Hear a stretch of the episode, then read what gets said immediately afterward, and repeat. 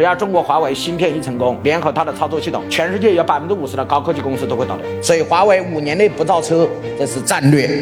华为要更聚焦所有的精力、资金、资源、人才，全部到什么上突破？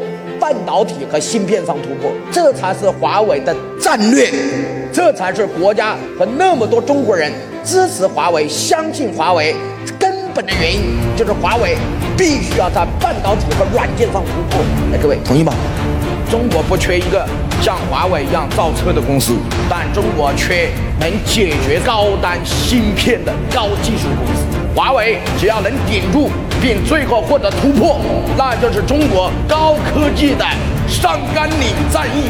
从任正非宣布那一刻开始，我有理由相信，绝对不会超过很久时间，我们一定会在高端芯片上突破美国以及整个西方对中国的封锁。因为中国人五千年以来，只要谁给我们困难，我们都会克服它。我们从来不逃避。西方的世界是诺亚方舟，有问题他们就跑；东方的问题是海很难填，我精卫填海；日很难追，我夸父追日；山很难移，我愚公。移山，所以中国人的世界，谁给我制造困难，我们就会克服困难，并超过你的想象。哎，各位同意吗？